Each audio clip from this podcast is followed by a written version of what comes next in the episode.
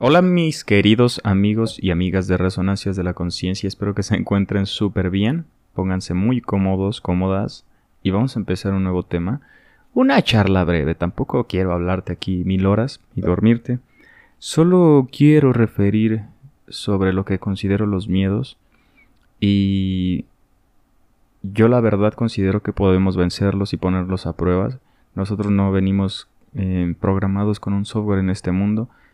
Es en él en donde mediante los errores nos vamos equivocando y vamos aprendiendo y creciendo. A veces nos da miedo hablar en público, hablarle a otra persona. Estaba leyendo una... Eh, me identifiqué mucho con una historia, El túnel de Ernesto Sabato, en donde él narra cómo empieza esa interacción con una persona, pero él es una persona introvertida, este personaje que está narrando la historia. Entonces se crea todo un diálogo en su cerebro para, para ver cómo llegar, ¿no? Y descarta opciones, desde el cómo le va a saludar, esto y aquello. Entonces, uno de los grandes miedos del ser humano es hablar, hablar en público. A mí me da mucho miedo también. Pero una manera de blindarnos es siendo sinceros, comunicando el miedo, ¿no? ¿Por qué? Porque el parámetro, las burlas o cuando se genera empatía y conexión con, con los interlocutores, pues deja de ser tan, tan rígido y tan, tan duro el público, ¿no? Entonces son más permisivos, más mm, empáticos y decirles, ¿saben qué? Tengo miedo, tengo miedo de hablar. Pero bueno, yo considero que, que todo aquello que nos limita y nos atañe está para descifrarse. Descifrarse es interpretarlo, ¿no? ¿Por qué me da mucho miedo cuestionarlo? Y para sobreponerse a ello, ¿no? Para darle la vuelta y dejarlo atrás. Obviamente hay, hay, miedos como la muerte, que pues, es natural en el ser humano, pero no por eso no vamos a dejar de vivir. O el amor, no porque me tenga miedo de romperme el corazón voy a enamorarme. De hecho, qué padre en darse, eh, enamorarse más de una vez, ¿no? Y no dejar de creer en el amor o, alejarse de él porque una vez te fallaron.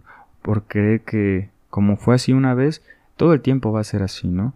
Entonces los miedos viven secreta y perennemente en nuestra cabecita, nuestro cerebro, y es mucho sobrepensar las cosas, ¿no?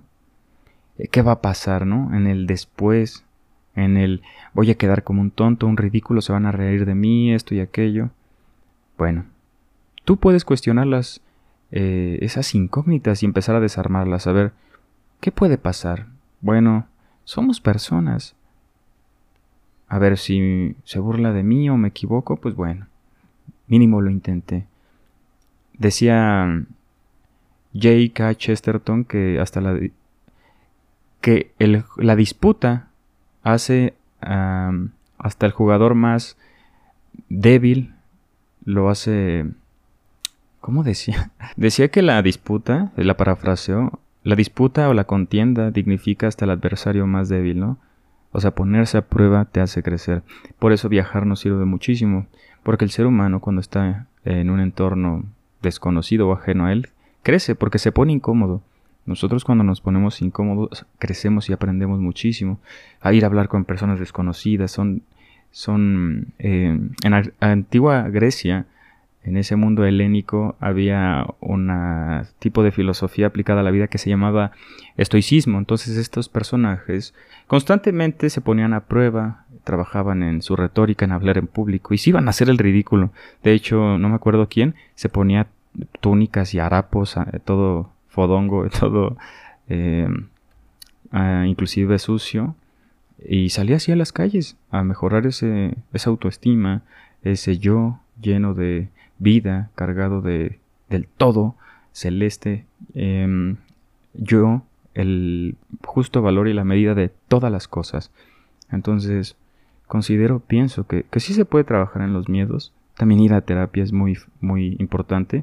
Pero este tipo de espacios son herramientas de reliciencia, no es muy alejado de la psicología tradicional, que son, em, yo les llamo paradigmas, pero lo que son en realidad son variables que a veces se nos escapan de las manos para ser más darle un sentido más afín a nosotros, más alegre, más elocuente. Y es importante permearnos de esas ideas, ¿no?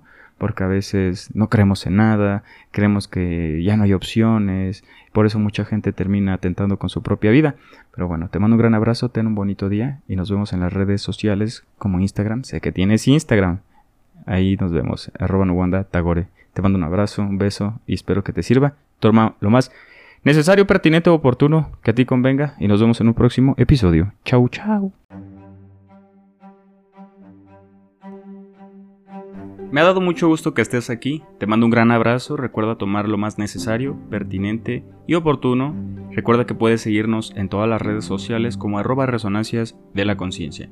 Te ha hablado Nuwanda y te deseo un buen día. También puedes apoyarnos con un donativo a mejorar la calidad, a tratar de ser mejor este proyecto, entonces que estés muy bien y gracias por todo el apoyo. Apoyarías muchísimo y me harías enormemente feliz. Muchas gracias. Valoro tu tiempo y lo aprecio mucho.